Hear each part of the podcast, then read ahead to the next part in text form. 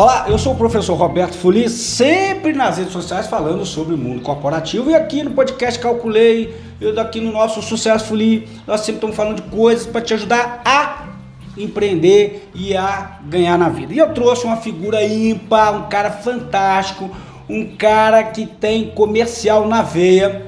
Ele é empreendedor, é visionário e ele vai te fazer, vai te ensinar uma coisa fantástica.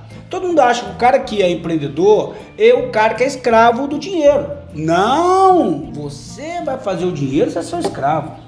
O cara que trabalha por dinheiro é burro. O inteligente faz o dinheiro trabalhar para ele. É isso que eu vou ensinar aqui agora. Davidson Brandão, especialista em marketing na área comercial. Fala um olá aí pra turma, não sei se o cara tá assistindo de manhã, de tarde, de madrugada. O cara tá assistindo o podcast, dá uma moral pra ele. Olá, bom dia, boa tarde, boa noite. É um privilégio estar aqui no Successfully, tratando de um tema tão relevante para a comunidade como um todo, né, que é o empreendedorismo. Eu quero já iniciar essa conversa fazendo uma indicação de leitura do livro Pai Rico, Pai Pobre, do Roberto Kiyosaki. Através, através desse livro você consegue desenvolver aí sua inteligência financeira e abrir os seus olhos para novas oportunidades de empreendedorismo que o mercado coloca aí à sua disposição. Então você já falou uma coisa importante, que no Pai Rico, Pai Pobre fala da corrida do rato, não é isso? E o que é a corrida do rato? É que você não sai do lugar. Ok? Você não sai do lugar, aí ele mostra que o empreendedor ele consegue fazer uma grana maior do que o cara que tem um salário normal ali. O que te levou a empreender, Davidson? Bom, o que me levou a empreender é a necessidade de colocar o meu capital para trabalhar para mim. Porque veja bem, no livro Pai Rico, Pai Pobre, o Roberto Kiyosaki ele diz o seguinte: o pobre ele adquire despesa. O classe, a pessoa de classe média ela tende a adquirir passivo, pensando estar adquirindo ativo. E para enriquecer, a gente precisa é, adquirir ativos que são realmente, ativos, né, que vão trazer retornos financeiros futuros.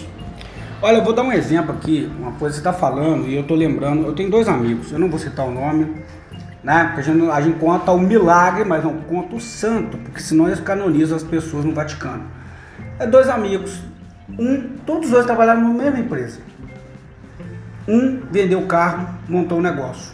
O outro fez um financiamento para ter um carro melhor. Quem está certo na sua visão, Davidson? Um pegou, vendeu o carro para montar o negócio dele. O outro fez um financiamento para andar de carro novo. Na sua concepção, quem fez certo? O que vendeu o carro.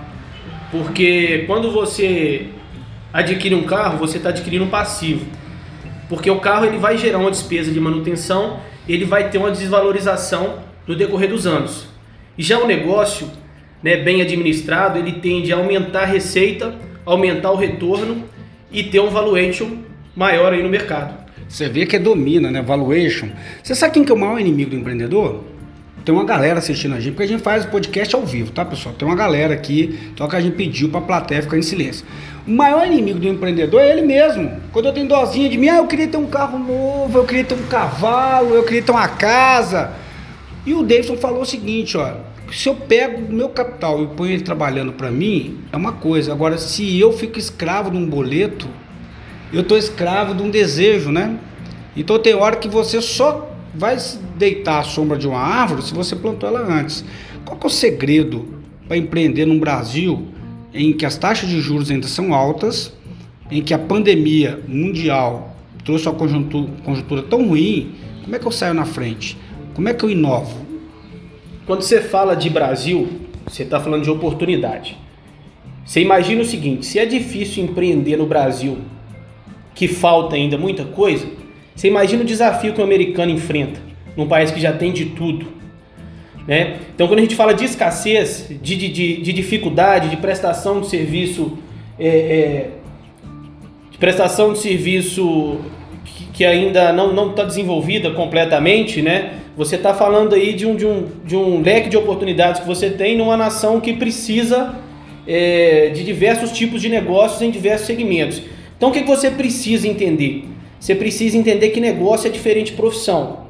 Você pode ter uma profissão e você pode ter um negócio. A diferença é o seguinte: a profissão é o que você faz, o negócio é o que o seu capital faz por você. Então a sacada é essa: É, a gente não prega que você aí abandone o seu emprego. Se você não tem, se você não tem aí um, um, uma competência para abrir um negócio, a recomendação é que não abra, mas que você aplique o seu capital, né? Que você busque investimento, seja no ramo imobiliário, seja no, no, no mercado financeiro, mas que você busque no mercado oportunidades para fazer com que o seu capital possa trabalhar por você, cada centavo, né, cada real.